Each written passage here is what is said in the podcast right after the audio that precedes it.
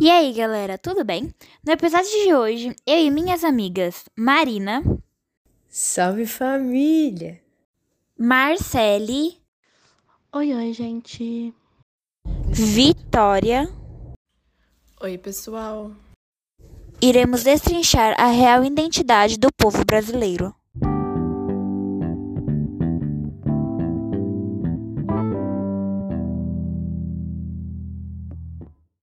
Você já se perguntou o que representa o seu país? Será que são os indígenas romantizados de José de Alencar? Ou os brasileiros europeizados do século XIX? Ou a ideia modernista que o Brasil é a mistura de várias culturas?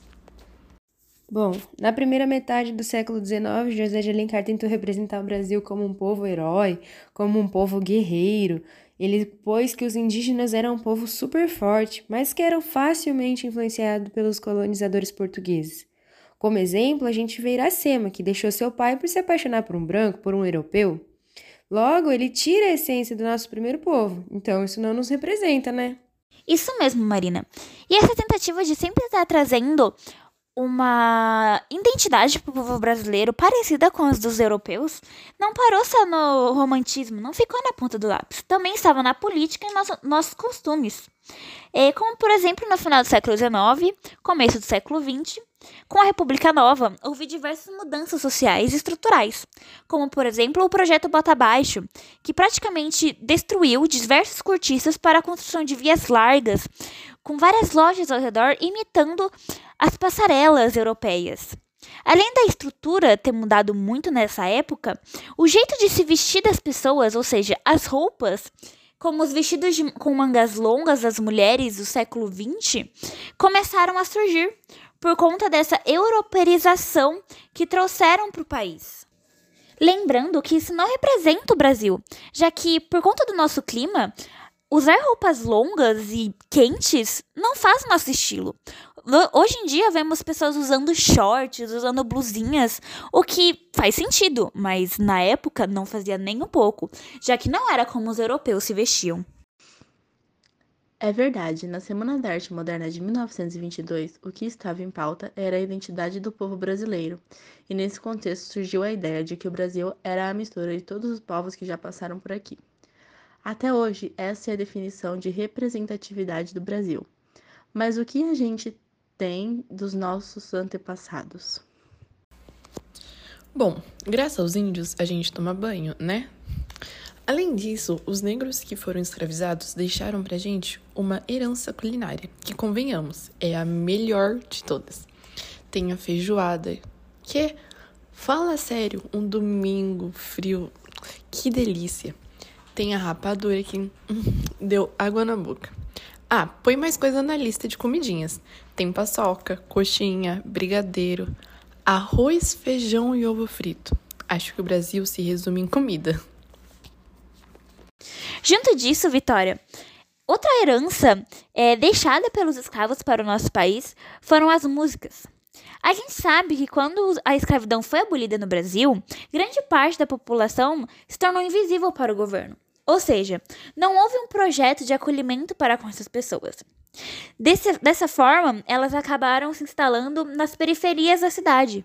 E como forma de revolta, é, eles começaram a criar músicas e ritmos novos.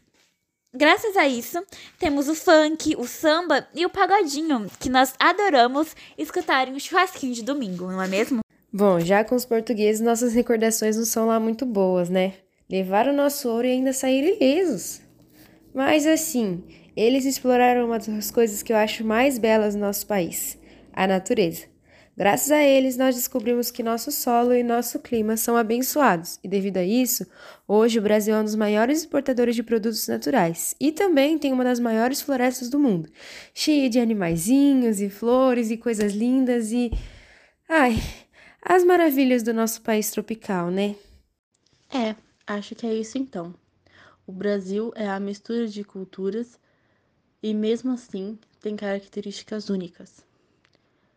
Tipo o nosso jeito de falar, as gírias, expressões e até mesmo onomatopeias, que valem mais que mil palavras. Também tem as coisas que, entre aspas, são pequenas, né? Que falam muito sobre a gente. Tipo, cachorro caramelo, que todo mundo conhece algum. Ou pastel com caldo de cana. Ou como a gente é brabíssimo no futebol. Ou ainda como a gente faz umas bagunças que são as melhores. Tipo churrasco na laje ou ainda o carnaval. Ô bagunça boa! É, eu acho que o melhor do Brasil é o brasileiro e sua criatividade mesmo. Chegando ao fim desse episódio, a gente queria lembrar vocês como nosso país é único. Com o bicentenário da independência esse ano, ficamos pensando o que a gente queria que representasse o Brasil de verdade. Não queríamos que fosse um português que era rei de dois países e que, na verdade, não fez nada para a independência do Brasil. Muito menos Pedro Álvares Cabral, que também foi só um mito fundador do nosso país. A gente queria levar vocês a pensar nos nossos reais heróis nacionais.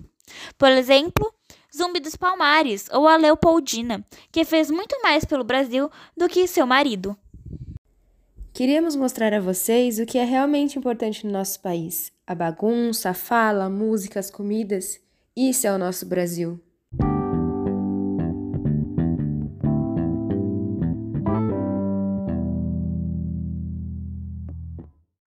Beijo e até a próxima. É isso. Tchau, gente. Um beijo. E foi isso, galera. Até mais. É isso, galera. Espero que tenham gostado do episódio de hoje.